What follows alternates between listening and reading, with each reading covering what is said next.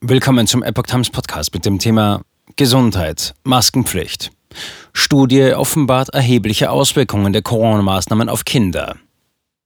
Ein Gastartikel von Christian Euler vom 27. April 2022. Maskenpflicht und Social Distancing können die sprachliche und soziale Kompetenz von Kindern beeinflussen. Auch die körperliche Entwicklung in dieser Altersgruppe wurde infolge der Maßnahmen beeinträchtigt. Dies zeigt eine Untersuchung aus Großbritannien. Die Wissenschaft ist sich einig, dass Kleinkinder Sprache nicht nur über das Gehör lernen, sondern Mundpartie und Mimik der sie umgebenden Personen intensiv beobachten. Das Gros der Experten geht davon aus, dass sich das Erlernen der Sprache verzögert, wenn Maskentragen zum Standard wird, vor allem bei Kindern, die viel Zeit in der Kita verbringen und Kindern mit Migrationshintergrund.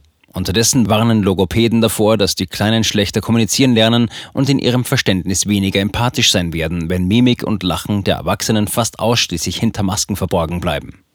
Die am 4. April veröffentlichte Studie Education Recovery in Early Years Providers Spring 2022 unterstreicht diese Sichtweise. Die Analyse wurde von Office for Standards in Education, Children's Services and Skills erstellt, eine Behörde des britischen Bildungsministeriums, die regelmäßig Bildungseinrichtungen analysiert. Befragt wurde insbesondere das Personal von Erziehungs- und Bildungseinrichtungen. Eines der zentralen Ergebnisse.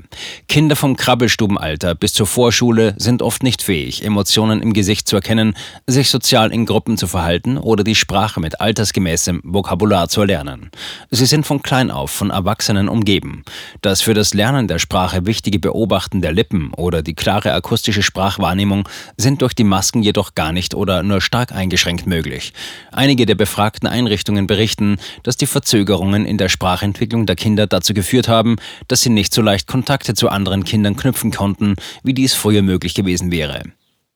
Auch ältere Kinder und Jugendliche sind betroffen.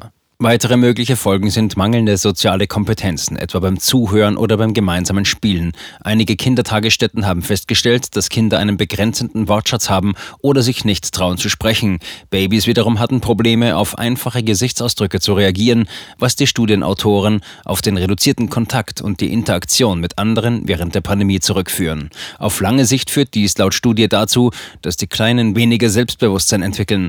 Außerdem falle es ihnen schwer, in Gruppen zu agieren und Freundschaften zu schließen. Auch die körperliche Entwicklung in dieser Altersgruppe wurde infolge der Maßnahmen beeinträchtigt. So zeigten einige Babys Beeinträchtigungen beim Krabbeln und Laufen lernen. Einige Einrichtungen berichteten, dass die Kinder in ihrer Selbstständigkeit und in ihren Fähigkeiten zur Selbstversorgung zurückgeblieben sind. Ebenfalls problematisch. Während der Pandemie schickten deutlich weniger Eltern ihre Kinder in Kinderbetreuungseinrichtungen. Viele von ihnen stuft die Studie als besonders benachteiligt ein. Die Einrichtungen gaben an, dass die Eltern einiger dieser Kinder selbst keine Bildungschancen hatten und daher möglicherweise Schwierigkeiten hatten, den Nutzen einer Rückkehr ihrer Kinder in die frühkindliche Bildung zu erkennen. Zu den Leidtragenden der Corona-Maßnahmen gehören auch ältere Kinder und Jugendliche. Sie haben mehr Zeit vor dem Bildschirm verbracht als vor der Pandemie und begonnen mit Akzenten und Stimmen zu sprechen, die dem ähneln, was sie gesehen haben. In der persönlichen Interaktion zeigen sie sich häufig überfordert. Hinzu kommen seelische Probleme wie Depressionen, Ängste und Essstörungen. Ihre Ergebnisse könnten nicht als repräsentativ angesehen werden, schränken die Autoren ein. Doch insgesamt veranschaulichen sie aber den Einfluss auf das Lernen und die Herangehensweise der Betreuer.